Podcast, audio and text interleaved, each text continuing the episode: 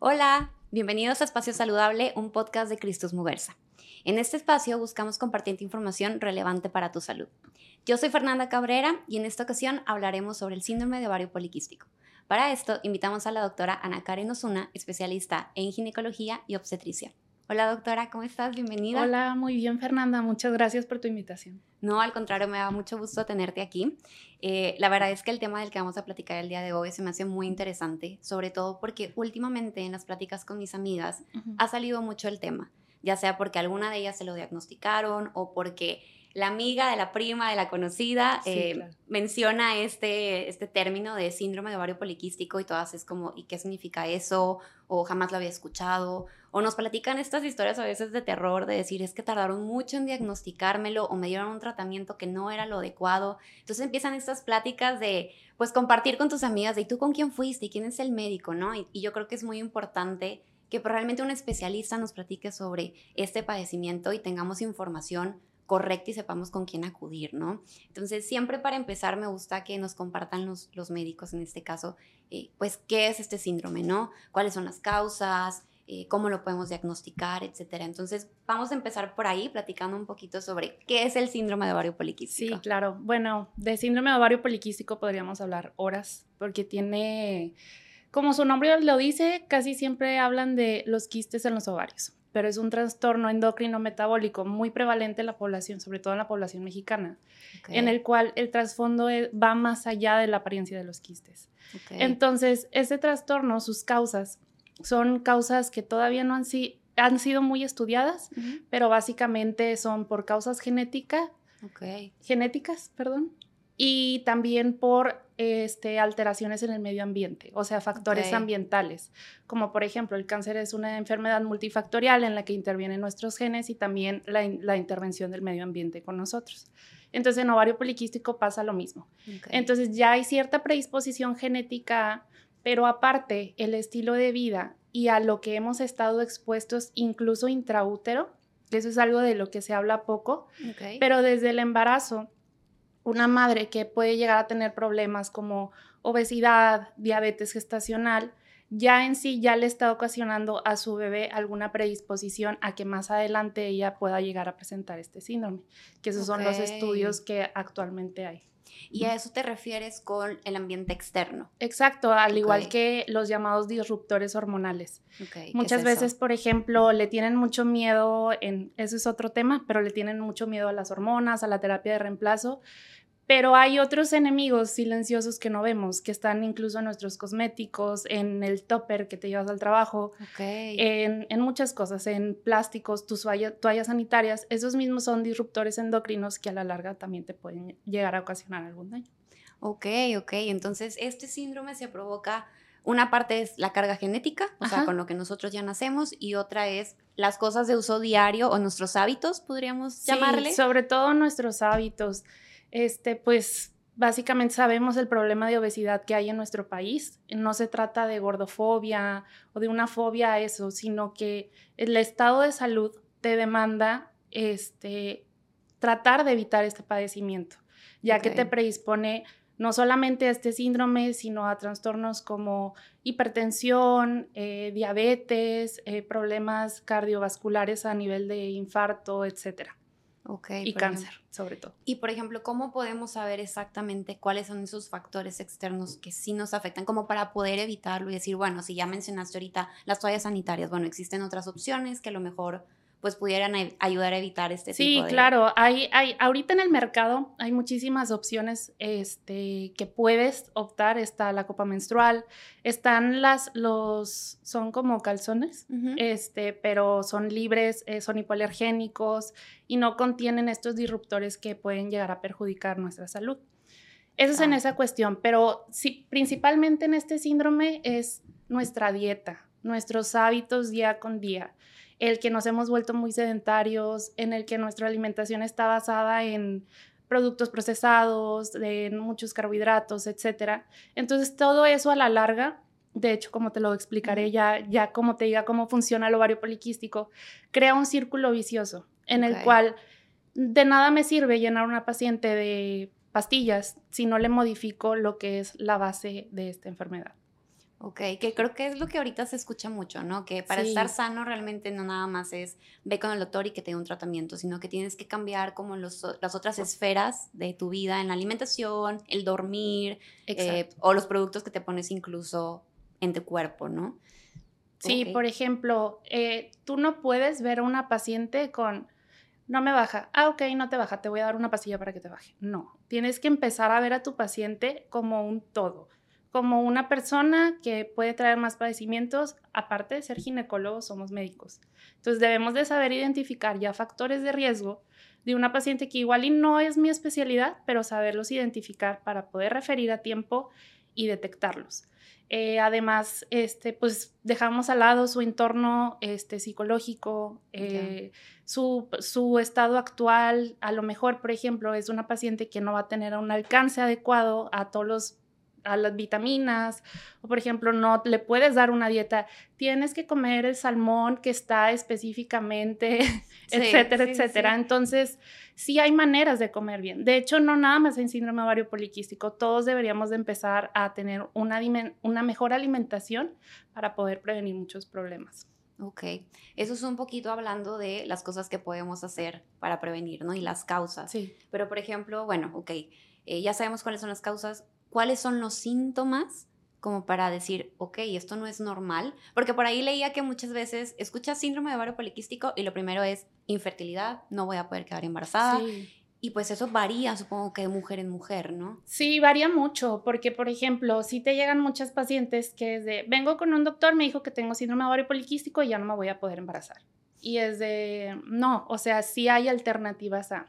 En cuestión de los signos o síntomas que también, pues ahí te puedo contestar la pregunta de cómo podemos diagnosticar un síndrome de ovario poliquístico. Eh, para poder hacer un diagnóstico se deben de cumplir dos de los tres criterios. Criterio uno, que es la oligomenorrea, okay. es que es la típica paciente que, ¿sabes qué? Yo menstruo dos veces al año. Este, Yo menstruo cada tres meses, cada cuatro meses, etc. El segundo criterio pues es el hiperandrogenismo. El hiperandrogenismo es el exceso de vello. lo puedes diagnosticar ya sea clínico o bioquímico. Clínico, ¿cómo lo podemos observar?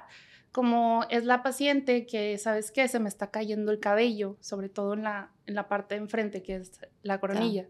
Este, me está saliendo barba, tengo bigote, tengo, tengo muchísimo vello y sobre todo la, también la presencia de acné siempre las chavitas de tengo mucho acné, tengo mucho acné, me está creciendo mucho vello. Aquí más o menos tienes que también tomar en cuenta que en la etapa de la pubertad pueden llegar a tener ciertos cambios que también este, pues, tenemos que tomar en cuenta, pero mm, en el diagnóstico ovario poliquístico, como lo voy a decir al final, siempre hay que descartar otras causas de los criterios que te mencioné.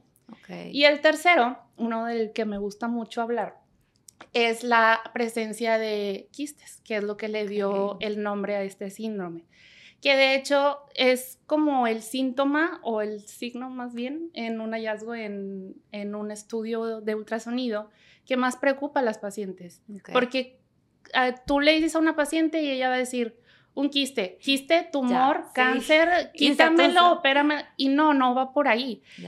Eh, lo, que se ve en el síndrome ovario poliquístico es muy diferente a lo que se ve, por ejemplo, en un quiste de ovario, un quiste de ovario que está formado por, por algún tejido del ovario. Eh, la apariencia de estos del ovario poliquístico es porque son folículos que se quedan en múltiples estadios de maduración en el ovario entonces, eso es lo que nos da la apariencia, pero no es que sea un tumor, sino básicamente son tus mismos folículos que se quedaron como en un estado de stand-by. Incluso hay este, atresia folicular. Eh, muchas veces llegan las pacientes, eh, me dieron, tengo quistes en los ovarios, tengo un quiste en el ovario y tengo síndrome ovario poliquístico y no va por ahí. Incluso hasta por el diagnóstico ecográfico tiene que cumplir ciertos criterios para poder decir, ah, sí es criterio de eso. Por ejemplo, más la, presencia de más de 12 folículos que deben de ir entre 2 a 9 milímetros, el volumen ovárico aumentado. Entonces, esto crea este, mucha confusión en las pacientes este, y también recalco, debemos de descartar otras causas que puedan causar irregularidades menstruales, otras causas que pueden causar hiperandrogenismo, etc. Ok, creo que eso es bien importante porque a mí en lo personal me ha tocado no acudir al dermatólogo porque, oye, me estoy llenando, de acné Y la primera pregunta que siempre me hacen es como, ¿ya te hiciste algún chequeo hormonal? Entonces yo al principio era como, ¿por qué? O sea, ¿qué tiene que ver eso si yo vengo por mi cara, no? Eh, y hay ciertos doctores que siento que esos son como los buenos o los que están informados de este equipo multidisciplinario de decir, pues bueno, puede ser por muchas causas, vamos a empezar a descartar que no sea una de ellas, ¿no? Sí, exacto. El, el, diagnóstico de síndrome ovario poliquístico es por descarte y tomar en cuenta los demás factores.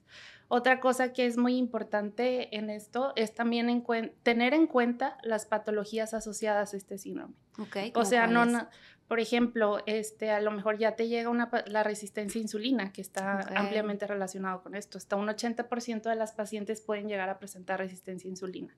Entonces, mm. el no tratarla y el ignorarla y nada más hacer que a una paciente le baje, pues estamos creando que esta misma paciente más adelante ya desarrolle diabetes mellitus, problemas cardiovasculares, etcétera.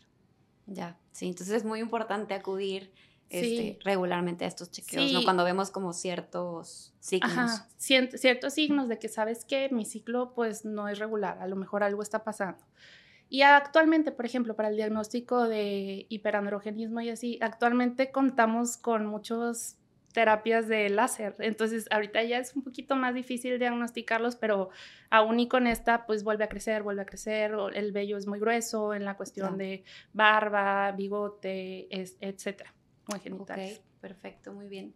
Y existen diferentes tipos, ahorita hablábamos que cada mujer pues tiene... Eh, sintomatología diferente. ¿Son diferentes tipos de SOP o es uno en general y puede que tengas los tres padecimientos? Hay diferentes tipos de fenotipos. Está el clásico, que es el que incluye los tres criterios que te acabo de mencionar. Okay. Este, está el que tiene hiperandrogenismo y oligomenorrea, que esas son las formas más frecuentes. Y los otros dos es la combinación de los factores. O sea, como te platico, el diagnóstico se da con dos de los tres criterios. Ok, que aunque tengas dos de ellos, ya eh, podemos empezar a pensar en... Y hayas excluido este, las, de, las demás causas. Por ejemplo, también cuando tratas a una paciente que ya está sospechando síndrome ovario poliquístico, pues tienes que hacer una evaluación completa.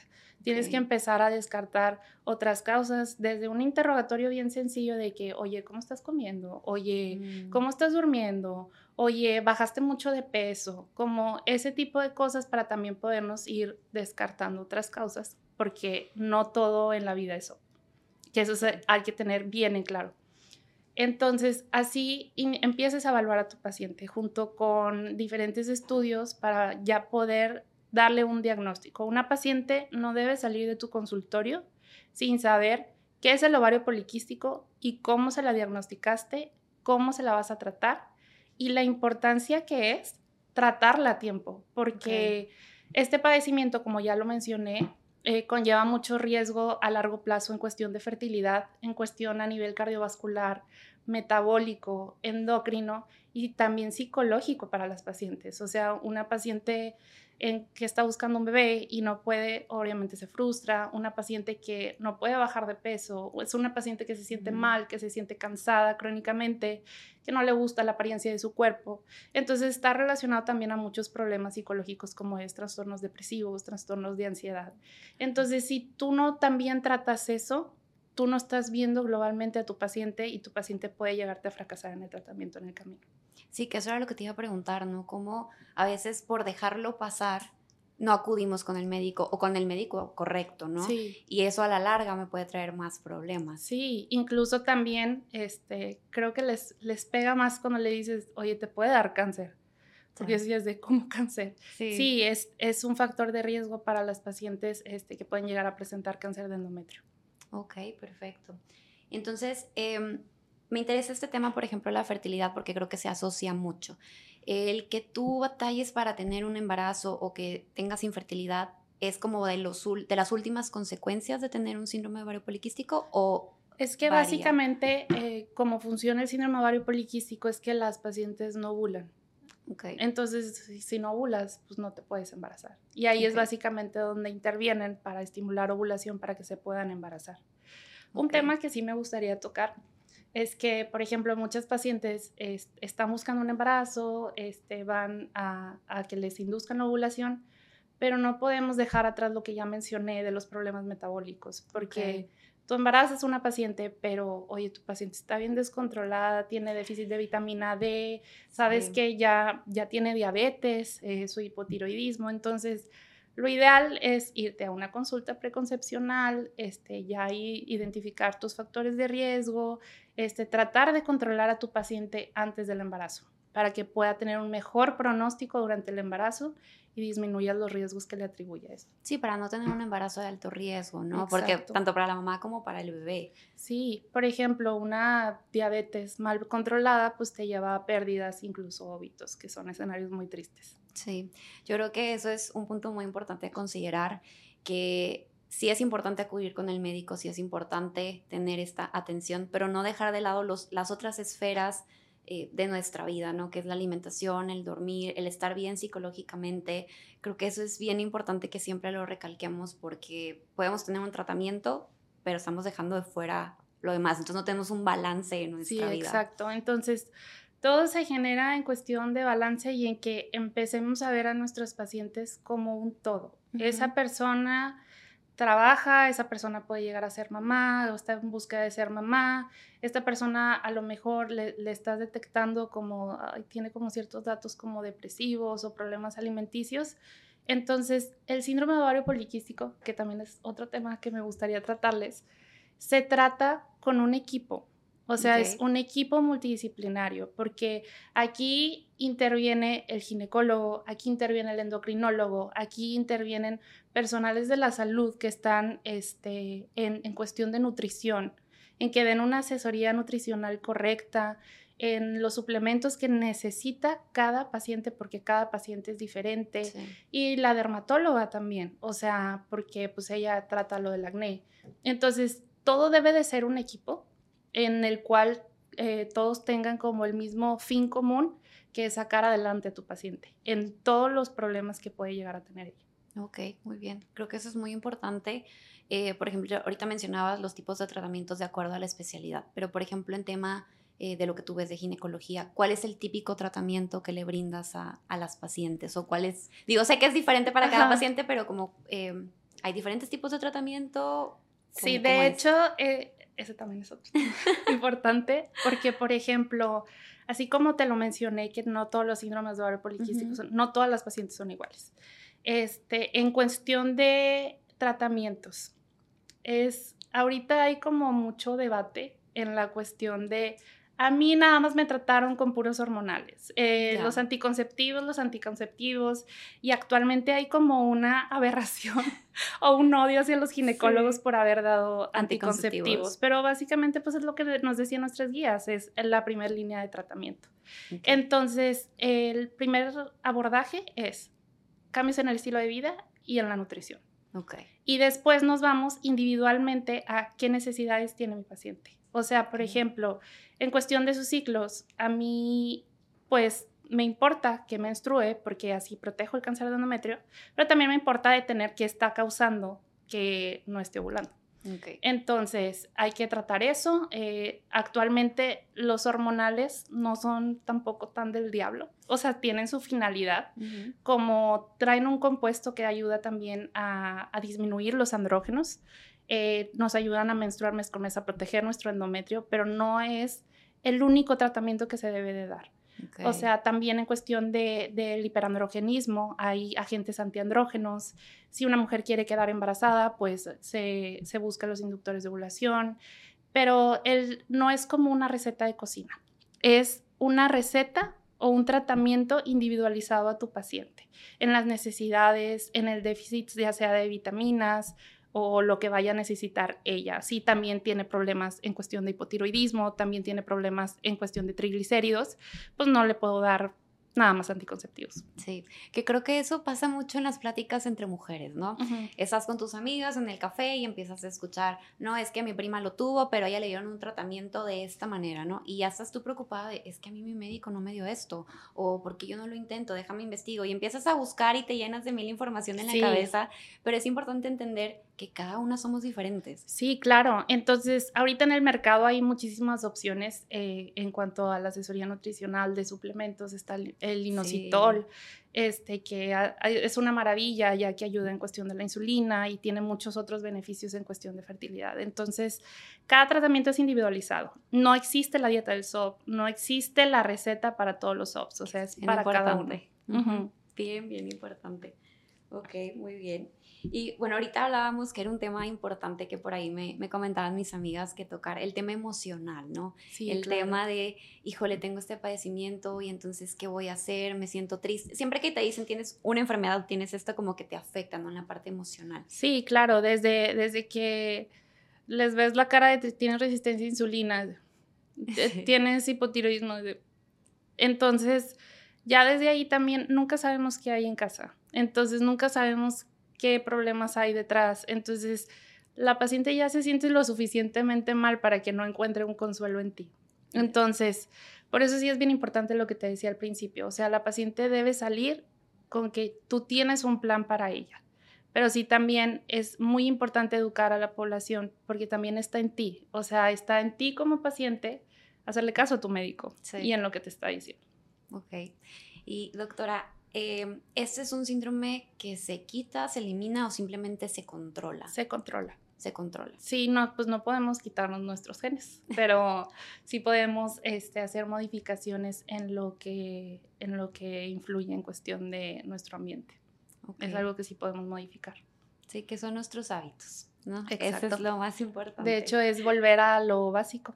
Básicamente, sí, muy bien.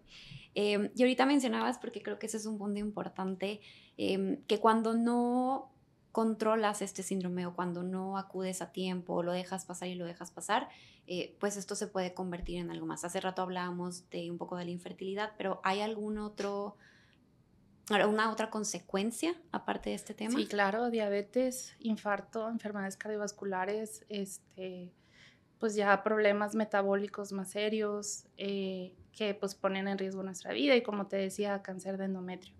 La, estas pacientes pueden llegar a decir, ay, qué padre, no, no estoy menstruando, me estoy librando de la menstruación, pero no, nuestro ciclo menstrual es un reflejo también de nuestra salud. Entonces, eh, lo que llega a pasar es que no hay menstruación, entonces sigue habiendo estrógeno en nuestro cuerpo, que también por otras vías, aparte del ovario, como es la grasita, nuestra grasita abdominal o periférica visceral. Entonces, ese mismo estrógeno estimula nuestro endometrio. Entonces, esta paciente no ovula, no hay progesterona, por eso no hay sangrado, pero el endometrio sigue creciendo, creciendo de forma descontrolada. Entonces, esto ya en, en, en, edades posteriores, pues ya puede llegar a presentarse primeramente como una hiperplasia o ya después ya como un cáncer de endometrio. Ok, ¿qué es una hiperplasia? Perdón. Hiperplasia pues ya es un cambio a nivel celular del endometrio, ah, es una lesión premaligna del cáncer de endometrio. Ok, y ya eso te lleva al cáncer. Ok, exacto. Perfecto. Entonces, y además pues como ya te decía, hipotiroidismo, diabetes, dislipidemias, que pues todo esto te conlleva un mayor riesgo de infarto. Ok, sí. Entonces creo que esto es más importante. Sí. No solo dejarlo en una plática de amigas, sino realmente acudir con un especialista eh, ¿cuál sería como el camino correcto? ¿Ir con un ginecólogo o cualquier eh, otra especialidad que nos, que nos refiera? Por lo general siempre van con ginecólogo, porque como su principal alerta o es de no me puedo embarazar o no me está bajando o sabes que cuando me baja me está bajando muchísimo y, o, van como este, rebotadas de otro lado, a tu acné hormonal, vete aquí y ve al ginecólogo. Entonces, nosotros como ginecólogos sí tenemos que tener la misión de también saber cuándo mandar a alguien con el especialista indicado y ya a partir de ahí creamos un plan para cada paciente. Creo que eso es bien importante. Creo que ahí es donde podemos ver si estamos con el médico correcto, cuando realmente nos ve como un todo y no nada más como, ah, tómate esta pastilla y hazte estos estudios y me avisas cómo te va. Sí, porque también, como te decía, de la problemática actual, el síndrome ovario poliquístico está, está diagnosticado además está a veces mal diagnosticado y a veces maltratado.